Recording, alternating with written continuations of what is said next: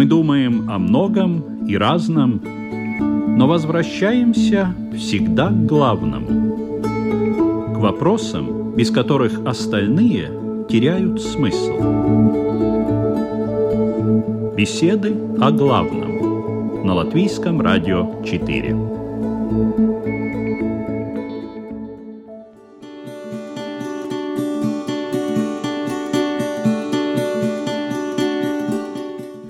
Здравствуйте, уважаемые радиослушатели! В эфире программа «Беседы о главном». Обычаи и традиции. Без них невозможно представить жизнь никакого народа. Они создаются веками, имеют определенный смысл и задачи и напоминают о значимых событиях прошлого, а также поддерживают общность людей для будущего – но всегда ли и все ли обычаи может и должен соблюдать современный человек? А если взять религиозные обряды? Нужно ли во всех деталях и полностью их исполнять? Не пора ли провести, скажем так, ревизию церковных традиций, убрать или хотя бы упростить некоторые из них, а какие-то, возможно, дополнить или создать новые?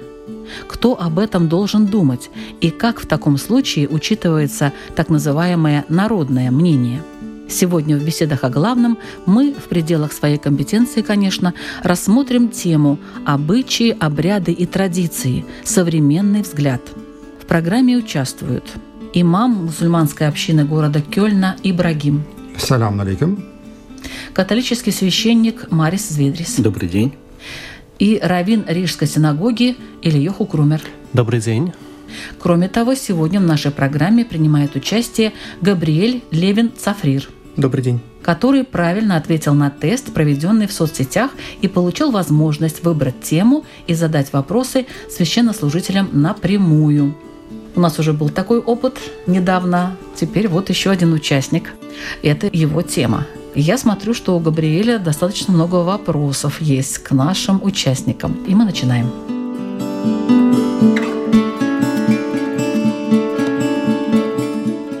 Какие главные обычаи и традиции есть в вашем религиозном веровании, каков их сакральный смысл. Начнем с имама Ибрагима. По исламу все традиции и обычаи выходят от первого пророка Адама, мир ему. И основная, конечно, в исламе, исходя из всех пророков, они практически несли одинаковые традиции. От пророка Мухаммада, мир ему, мы научили всему. То есть все традиции, обычаи и поговорки идут от пророка Мухаммада. То есть вся практически наша жизнь. Так какие главные-то обычаи? А главное, все, общая жизнь мусульманина. То есть код его, как он кушает, как он спит, как он общается, женится, строит государство и так далее. То есть это вся моя жизнь. Не могу я сейчас перечислить полностью в католичестве? В христианстве вообще, в общем, если так сказать, то все основывается на два столба. Есть Библия, Святое Писание, и есть традиции. Это устное наше исполнение веры, как мы передаем из поколения в поколение – но самыми такими главными столбами, вот именно из обычаев, обрядов, я бы назвал таинство в христианской церкви.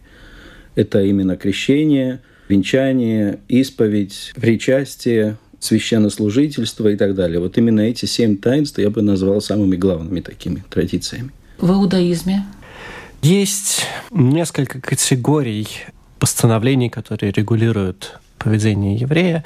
Есть заповеди Торы, то, что Всевышний дал э, Мойш Рабейну на горе Синай, 613 заповедей, запреты и повеления, и э, их исполнение или неисполнение, оно не может никаким образом обсуждаться. Может обсуждаться только форма, каким конкретно образом нужно исполнять эту заповедь.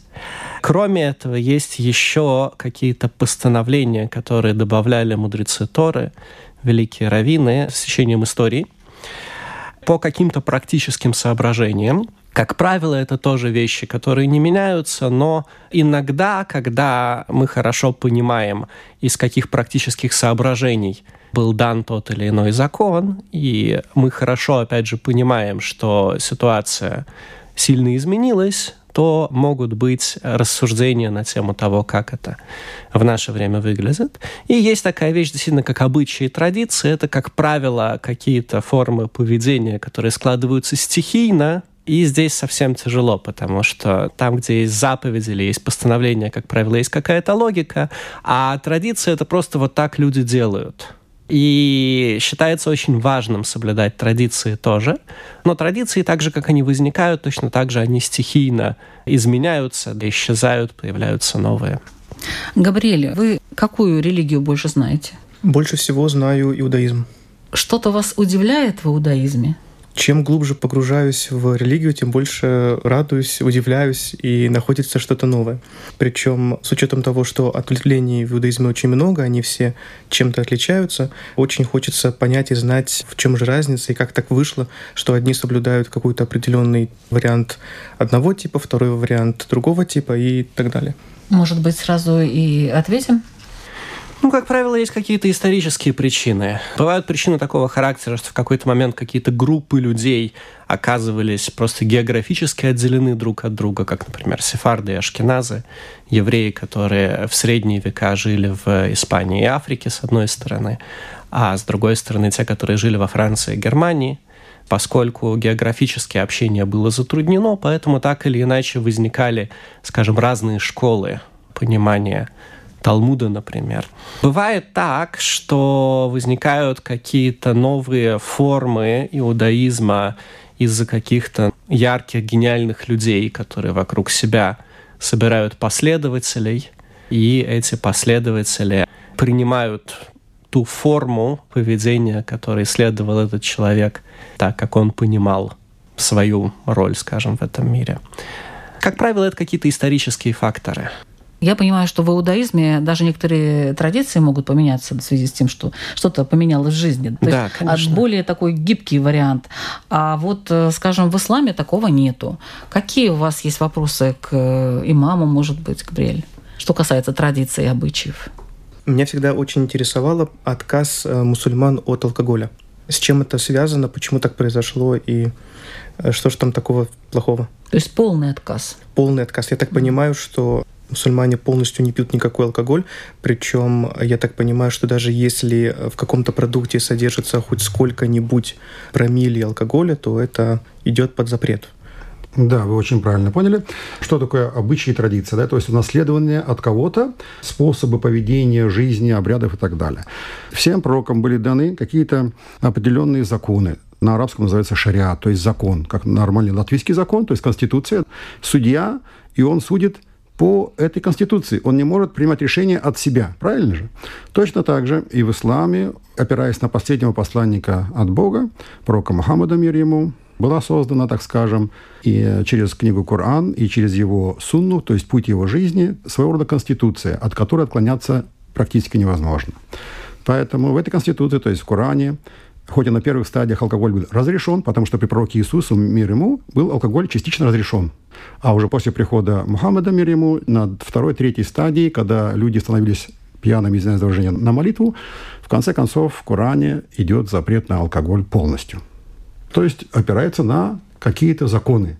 Поэтому обычаи традиции, вышедшие из основ единобожия ислама, они очень просты, легкие, и если человек ошибочно, в зависимости, опять же, как сказал уважаемый Равин, своего рода занятий, места пребывания, жизни и так далее, отклоняется от этих традиций, то есть перебор или недобор, всегда есть конституция, на которую он может опереться и вернуться обратно. Поэтому это дает мне легкость. Но вот в христианстве как раз-таки присутствует, не назову это алкоголем, но тем не менее вино. Это уже не вино, это кровь Христа. Да. Большая разница. Но там же градусы-то какие-то есть. Э, спирта там нет. Во время богослужения, например, мы используем знак вина и знак хлеба.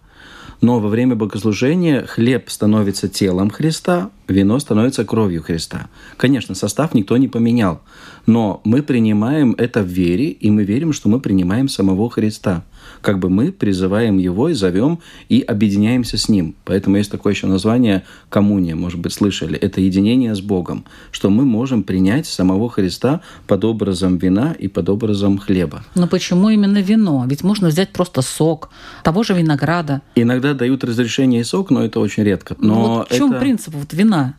Скажем так, в теплых странах вино используют до сих пор. И мне кажется, используют именно как утолить жажду. Его смешивают с водой часто. А хлеб – это то, что символизирует нашу каждодневную еду, что мы должны поддерживать свое тело. Поэтому вино и хлеб – это как символ того, что утоляет и жажду, и голод. то, что потребно для нашего тела. Но когда Иисус выбрал именно, чтобы это стало кровью и телом, то можно сказать, что Он как бы предал нам себя всего. Тело — это понятно, что Он отдает нам как бы свое тело, свое материальное присутствие. А кровь, как там в Старом Завете считалось так, что в крови скрывается наша душа таким образом. И поэтому, превращая вино в кровь, придавая нам свою кровь, Иисус отдает и свою душу, и свое тело нам. Он предает себя нам полностью. Поэтому это под образами мы принимаем самого Бога полностью.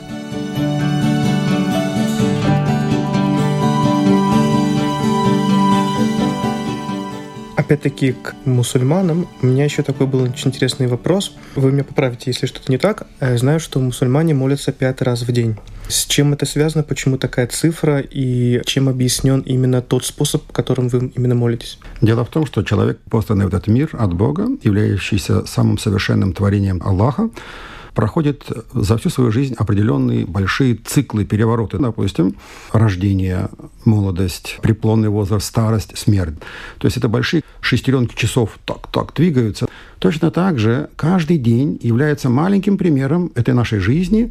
И восход солнца – это огромное переходный цикл, обед, допустим, который олицетворяет молодость, на закате, когда олицетворяет уже старость, заход солнца, четвертая молитва означает смерть, и пятая молитва полностью ночь олицетворяет могилу, где мы будем до суда находиться, и новое утро то есть новое воскрешение человека, эти все пять циклов олицетворяют большой переходные моменты, в которых человек еще больше, преклоняясь перед Богом, выражает свое восхищение перед Творцом. А сколько раз молятся в католицизме?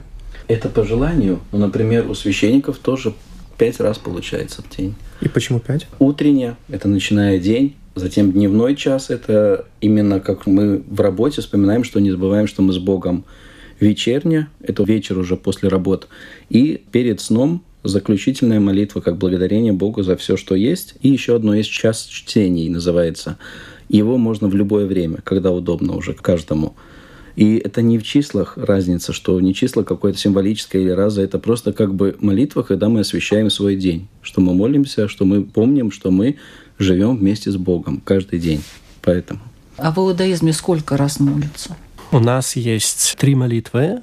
Утренняя, послеполуденная и вечерняя. И сама по себе организованная молитва в иудаизме появилась сравнительно поздно. То есть это не заповедь Торы.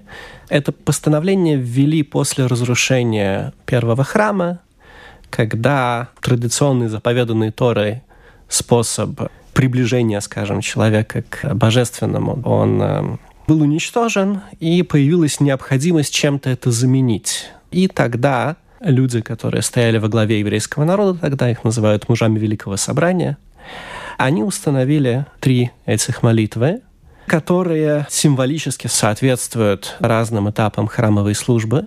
И с тех пор, несмотря на то, что был построен второй храм, потом разрушен, тем не менее это постановление уже не отменялось. Три раза. Три раза. Но это тоже условно. Может человек каждый молиться, когда ему сердце скажет – например, каждый может свои отношения с Богом лично создавать. Например, один человек в монастыре живет, он молится, может быть, и семь раз в день, кто его знает. А другой человек, например, семейный, который живет в семье, работает, он, может быть, молится только утром и вечером. Но от этого святость не меняется. И один может быть святой, и второй может быть святой. Главное, что в сердце они живут с Богом. А бывает, э, молятся постоянно, если что-то происходит в жизни такое Тоже. тяжелое, правда? Не только соблюдая там определенные временные да. интервалы или. Что-то случилось, я не буду молиться, пока не придет три часа. Ну да, тоже как-то странно было бы. Тогда я извиняюсь, хочу ввести немножко поправочку, потому что молитва, она включает в себя общее слово. По идее, если мы затронули пять молитв, то это поклонение. То есть, объясню, молитва – это то, что когда я прошу, Бог, дай мне, Творец, посмотри на меня – удовлетвори мои, то, что у меня, скажем, в теле, в жизни, в душе потребности. Поклонение же, что мы являемся пятью намазами, пятью молитвами, это поклонение. То есть то, что Бог нам дал от себя, жертвуем временем, движением и отдаем Ему дань за уже данное нам. То есть, рода, извиняюсь, может, грубо будет звучать по-русски, как бы платой за то, что мы уже получили. Есть ли какая-то структура того, как правильно молиться? Опять же, Все предписано шариатом. Конституция безошибочна в исламе, поэтому если даже, опять же, по каким-то причинам идут отклонения, их легко возвращает уже тысячелетия Конституция обратно. То есть, если бывает, что какие-то отклонения, там, я не знаю, в зависимости от обрядов, жизни, уровня, нации, народа, мы, опять же, возвращаемся всегда к поправке. Можно ли сказать, что если человек своими словами э, собственными, да, или как он это видит, помолился, то Всевышний его не услышал? Нет, конечно. Поклонение установлено – это другое, молитва – это другое. То есть, когда вы кушаете, вы молитесь, вы просите, и Бог отвечает вам своим присутствием, потому что сама молитва означает, что вы как бы ставите подпись «Есть тот, кто вас слышит». Есть тот, кто удовлетворяет ваши потребности. Это и есть общение с Творцом. Вы заходите в спальню, ложитесь спать, просыпаетесь утром, заходите в умывальню и так далее. Бог защити меня, одевайте одежду, Бог помоги мне, дай мне силу на работе и так далее. Это все молитвы, это общение с Творцом, и она везде. Стоя, сидя, лежа, в автобусе, в самолете, где бы вы ни были. Очень просто, что у молитвы нет каких-то ограничений. Иисус при жизни научил апостолов молитве «Отче наш», но Он не сказал, что молитесь именно так и больше никак. Поэтому в молитве нет. Каждый идет к Богу своим путем. Но есть, например, общие молитвы. Чтобы не было хаоса, например, при общих молебнах, на каких-то собраниях, мы молимся вместе «Отче наш» или какое-то, например, написано уже молитва какого-то святого или еще что-нибудь. Мы молимся вместе, чтобы показать, что мы едины в своей молитве. Но каждый человек свои отношения с Богом регулирует индивидуально. И поэтому каждый человек, он молится своим образом – Некоторые, например, есть такой розарий в церкви, молитва. Кто-то использует розарий, кто-то использует свои слова, кто-то читает Библию и размышляет над этими словами. Но все эти образы все равно будут молитвой. Это молитва обращения к Богу. Маленький ребенок идет спать, он скажет, Господи, спокойной ночи. Это для него будет молитва уже.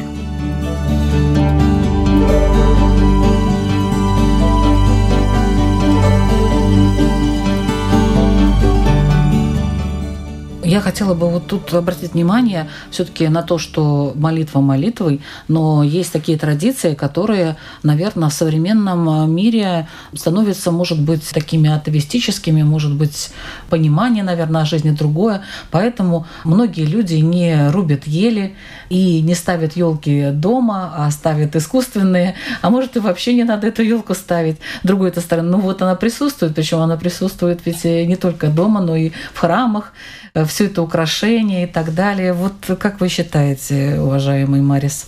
У меня тоже были искусственные елки. И даже в одном храме, в котором я служил, я ставил искусственные елки. Ну, может, вообще эту Они выглядели не красивее. Надо. Ну, сами подумайте. А, да, но это не в елках дело. Даже, например, если приходит праздник Рождества Христова, и мы не украшаем церковь, не поставим елки, праздник все равно будет все равно человек придет и помолится.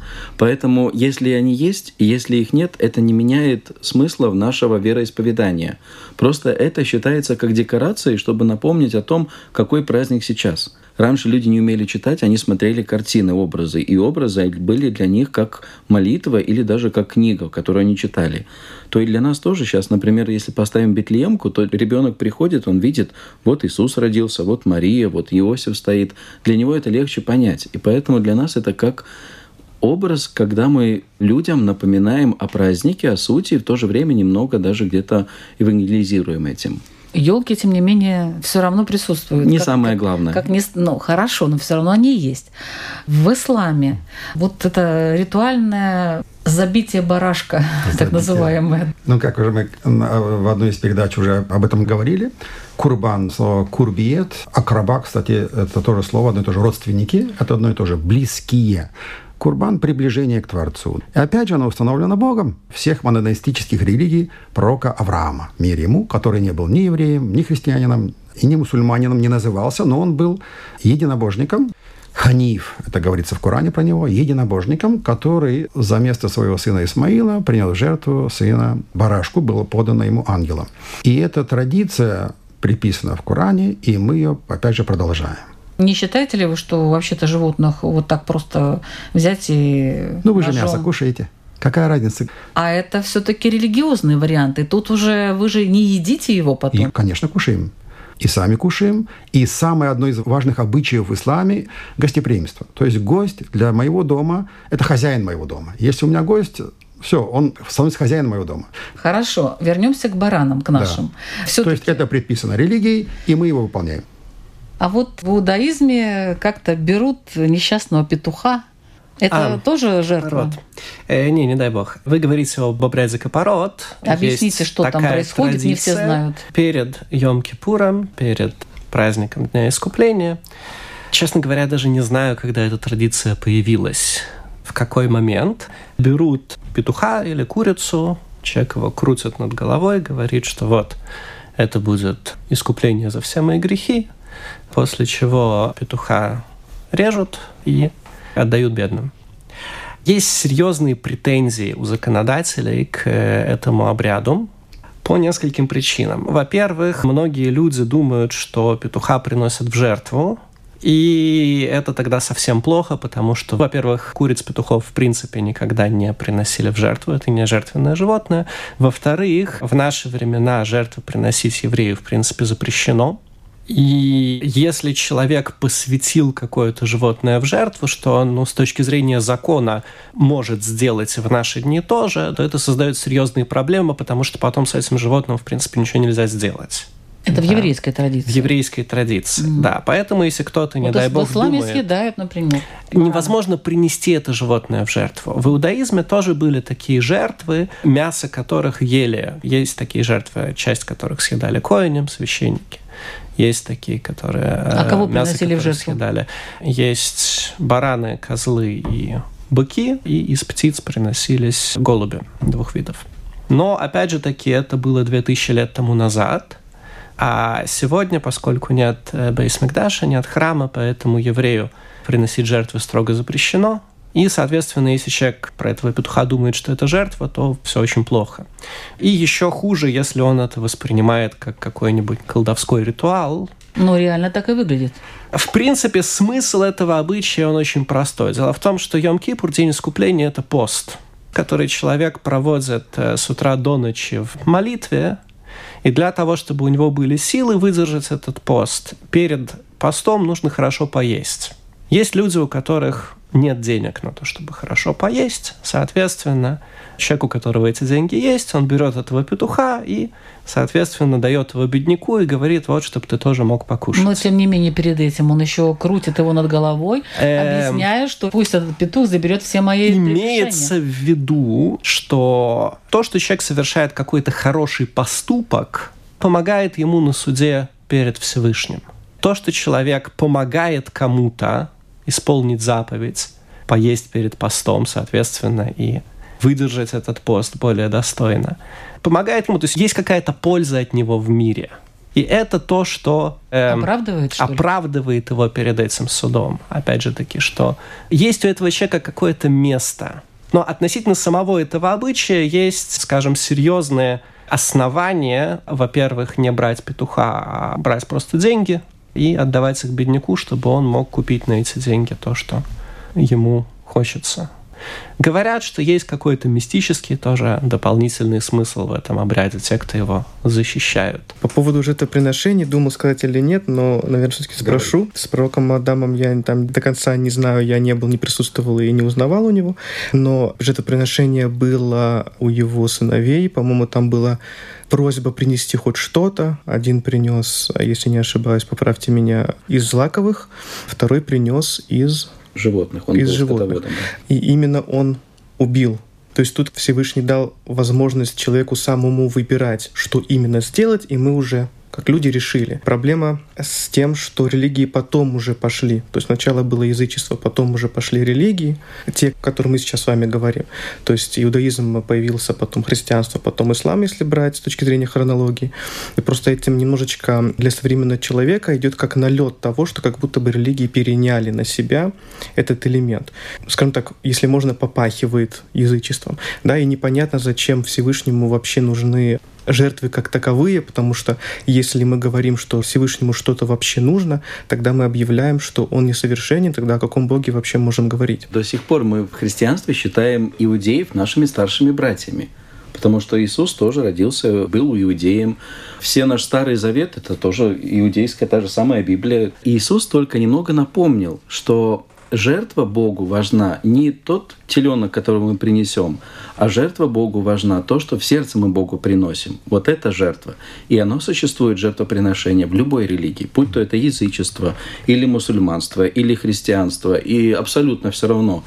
Каждый человек что-то жертвует от себя Богу. Знаете, как мы получаем, но мы что-то должны и сказать спасибо. Но и это сказать, да. И это будет традиция жертва. конкретная. Более яркий пример из более свежих пророков, то есть вы сказали, Адама я не видел и не знаю, допустим, пророк Моисей, где действительно его действия были зафиксированы за, в письменности и так далее, и переданы более близкое время и расстояние. Да? Например, приказано было ему зарезать корову. Это стоит тоже и в Коране об этом история пишется. Из-за чего? Потому что человек так создан, его эго стремится противостоять против приказов Бога. То есть это эго-инструмент почувствовать, какой он творец, который всем и вся властвует. И если его не воспитывать приказами, послушанием, разумом, сердцем, душой и чувствами, то есть как в машине ты едешь, иногда нужно затормозить, иногда нужно переключить, наж- поворотник включить, нажать тормоз и так далее. Если эго не контролировать, оно говорит «я Бог». Как фараон, например, и так далее. Были в истории многие таких людей, которые возомнили себя богами и в конце концов умерли. И пока Моисей общался с Богом на горе Синай, за это время его брату Харуну приказали сделать евреи э, золотого тельца и стали ему поклоняться за короткое время. То есть человек создан, это машина поклонения, человек приказал пророку сделать тельца для поклонения. Поэтому, чтобы вырезать из сердца, духовно, конечно, любую вещь, то есть нельзя поклоняться никому, кроме Творца, Бог приказывает Моисею «зарежь корову, зарежь тельца». То есть вырезать из сердца любые попытки поклоняться кому или чему-либо. То есть это обряд подчинения Творцу. Уважаемый Равин, у нас был вариант с коровой.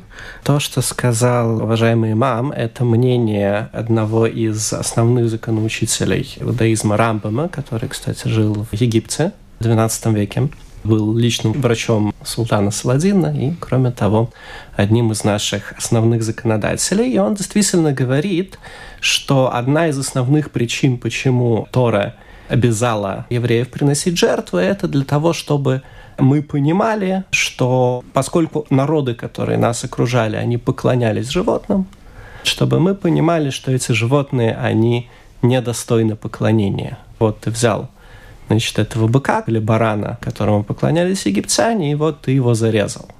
Попробуй теперь ему поклонись. У многих других комментаторов были большие проблемы с утверждением Рамбама, в частности, по той причине, что наша устная традиция рассказывает нам, что действительно и Адам приносил жертвы, сама Тора рассказывает нам, что Каин и Гевель, они приносили жертвы. И один из оппонентов Рамбама, да, Рав Мойша бен Нахман, Рамбан, он говорит, ну ладно, а с чем же боролись Адам и его сыновья? Язычества, в принципе, еще не было. Нужно сказать, что сама тема жертвоприношения, она от нас очень-очень далекая. Современному человеку очень трудно найти что-то в своем опыте, то есть как мы что-то понимаем, мы сопоставляем это с чем-то, что нам знакомо, с чем-то, что в нашем опыте существует. Очень тяжело найти что-то в нашем опыте, что было бы похоже на жертвоприношение, с чем мы это могли бы сопоставить. Что-то мы можем понять проще. Например, те виды жертвоприношений, которые были связаны с искуплением греха, можно сказать, что это работало таким образом, что человек приносил этого барашка в Бейсмагдаш, в храм, и когда этого барашка у него на глазах убивали, это подталкивало его к ощущению того, что на самом деле он должен быть на месте этого барашка. Он совершил поступок, за который, в принципе, ему, не дай бог, полагается смерть. И эта смерть, она никуда не исчезла. Теперь барашек, грубо говоря, он за него расплачивается. И это то, что давало ему этот вот волшебный пинок для того, чтобы себя исправить. Но тема жертвоприношения такая очень-очень непонятная, конечно, для современного человека вещь.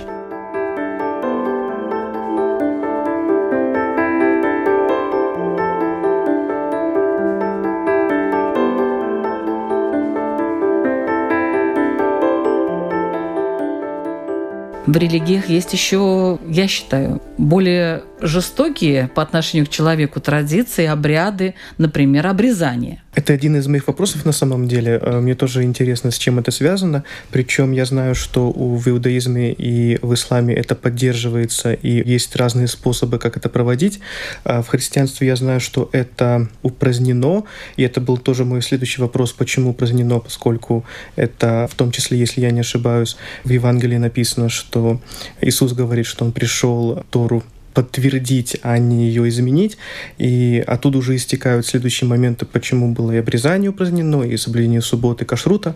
Но дело в том, что по исламу, опять же, про отцом всех религий монастырский является пророк Авраам, мир ему, то есть Ибрагим по исламу называется.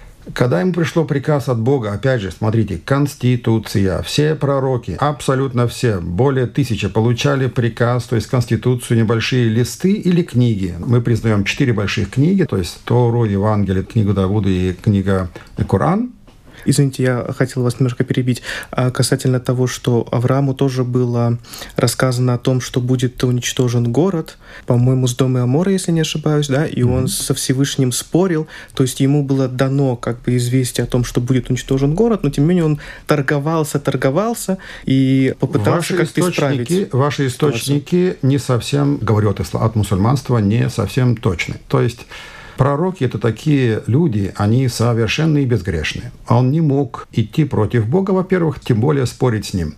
Единственное, что он мог просить что-то изменить. Но спорить и торговаться – две разные вещи. Вернемся к обрезанию. То есть, когда пророку, раз он пророк Авраам, мир ему, и он праотец всех наших религий, ему был приказ довольно-таки в преклонном возрасте, по разным преданиям, около 70 лет даже, есть разные источники, был приказ сделать обрезание. То есть, есть прямой приказ Творца Вселенной. Тот, кто бьет мое сердце, тот, кто знает, что будет завтра и было вчера, он приказывает Аврааму сделать обрезание без всяких запинок, пророк, подчиняясь, тут же делает обрезание. Поэтому-то в Старом Тестаменте, как я знаю, в Торе это является обязательным. В исламе же это желательным. Это, опять же, не фарс, то есть если человек не обрезанный, за это он наказан не будет. Но это настолько сильная традиция от Авраама, от любви к нему, это идет продолжение. Это первое. Второе. Даже сегодня в Германии я живу, у нас очень часто сотни, тысячи случаев, когда маленькие дети, рожденные, даже мой сын, допустим, идут воспаление, раз мы же говорим о детях, органов, где потом эти органы, и тоже взрослых, ведут к тяжелым последствиям, вплоть до бесплодия и вплоть до заражения даже своего партнера, так скажем. Поэтому это довольно-таки актуальная тема. Ислам актуален. Ну, во-первых, это красиво. На сегодняшний день во многих странах обрезание из гигиенических соображений действительно широко принято, например, в Соединенных Штатах Америки, очень популярно среди неевреев. В других странах Нужно сказать, что то, что Тойра дает заповедь обрезания, это было сделано не из гигиенических соображений, потому что если бы это было сделано из гигиенических соображений, то не было бы необходимости в заповеди. Итак, если это хорошо для здоровья, любой человек понимает, что это нужно делать. Тогда зачем?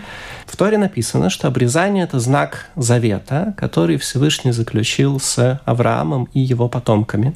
Почему таким образом и почему это настолько важная для еврея вещь, это, скажем, достаточно длинная тема, но, тем не менее, мы видим, что ваше, скажем, возмущение этой традицией, оно имеет глубоко идущие корни, что исторически очень часто одна из претензий, которая выдвигалась против евреев, она была связана с обрезанием по той или иной причине – Греки во время своего владычества в Израиле, они запрещали обрезание под страхом смертной казни. В Советском Союзе обрезание каралось статьей о членовредительстве.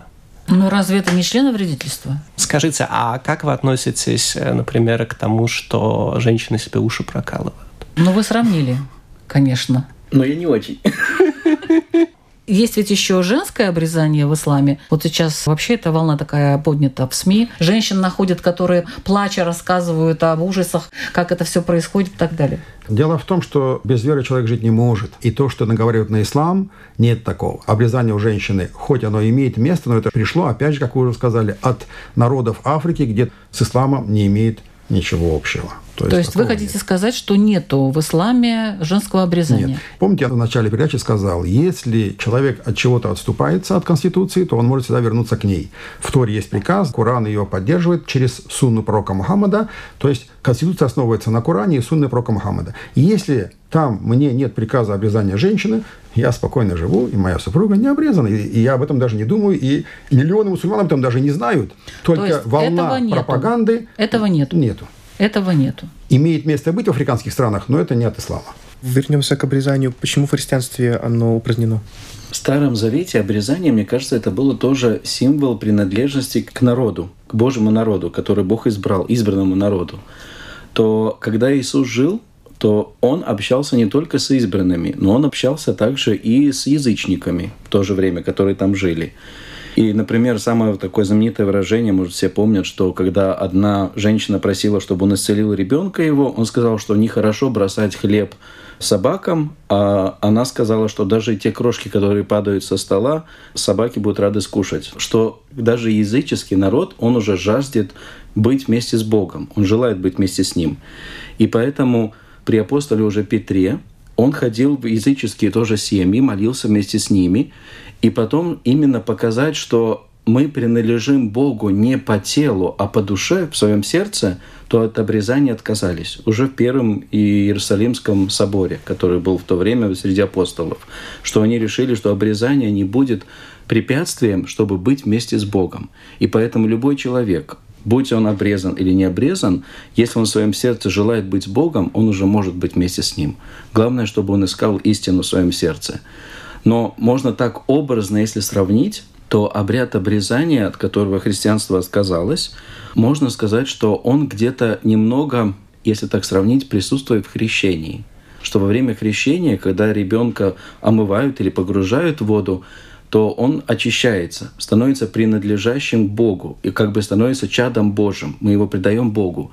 То это тоже как бы немного такой образ и сравнение, что обрезание символом принадлежания к избранному народу, так и крещение символ принадлежности к избранному народу, который является каждый человек, чтобы быть вместе с Богом. Есть такая поговорка, что встречают по одежке, провожают по уму. А заметил, что, опять-таки, в иудаизме и в исламе люди ходят с покрытой головой, причем также, входя в помещение, они не снимают головной убор. А в христианстве немножечко по-другому. Хотел бы комментарий касательно, зачем покрывать голову, с чем это связано, и именно каким образом, и вообще по внешнему виду в целом, может быть. На это будет мне очень тяжело ответить, потому что у нас в церкви католической, например, не обязательно покрывать голову. И можно ходить непокрытой головой, женщины тоже. В православии, например, до сих пор, войдя в храм, надо покрывать голову. Там платком, шарфом, все равно как. Но у нас нет таких обязательных условий, поэтому женщины приходят так само в церковь.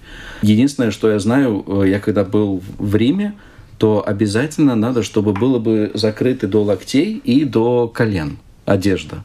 Я был в шортах, там было жарко, 35 градусов, но мы уже с собой в рюкзак закинули штаны, чтобы потом одеть их и зайти в храм Божий. Поэтому главное условие у нас это является приличие, чтобы действительно человек выглядел приличным, когда приходит к Богу. Православие — это покрывание платком, это тоже символ маленький такой, как смирение, мне кажется, смирение перед Богом. В исламе покрытие, как для мужчин, так и для женщин, опять же, предписано и сунной, сунной и Кораном, то есть путем пророка и Кораном. В Коране есть прямой приказ покрытия женщине, как хранительница очага, как сокровищу, как личности, которая сохраняет семью. Поэтому она обладательница красоты и милосердия, которая должна защищаться, сохраняться и не давать повода, скажем, нападкам с другой стороны. Мужчина тоже имеет своего, своего рода обязательное покрытие, то есть в исламе минимально это от пупка до колен, то есть это минимально. В то время это было, можем представить, Аравийский полуостров, когда были люди очень нищие, бедные, и найти одежду было очень тяжело. Что же касается головного убора и плащей и так далее, и так далее. То есть еще и в Торе, и в Евангелии, особенно в Торе, упоминается о том, что будет к концу света пророк, который будет носить тач, чалму, то есть покрытие какое-то аравийское, показывая, что пророк придет в Аравийский полуостров, говорилось о пророке Мухаммаде. То есть таке, шапочка, и сарык, то есть такая вещь, которая повязывается на голову, она упоминается в Торе, но она не является приказом, она является, это материя, которую после смерти заворачивали умершего. Тогда не было досок, гробов и так далее. Эту материю снимали, заворачивали, мыли и хоронили в землю. Поэтому она не является обязательной, но из-за любви к пророку мы ее подражаем. Почему в иудаизме? В Торе нет никакой обязанности покрывать голову, кроме как коиним, священнослужителя в храме. У них была их шапка, она была одним из элементов их одежды. У женщин обязанность закрывать волосы существует для замужних женщин из соображений э, скромности. У мужчин в современном иудаизме обычай покрывать голову, он появился довольно поздно, где-то в э, средние века. И можно сказать, что это такая еврейская традиция. Опять же, такие традиции не возникают стихийно. И смысл этой традиции в том, чтобы человек чувствовал, что над ним сверху что-то есть чтобы пробудить его богобоязненность.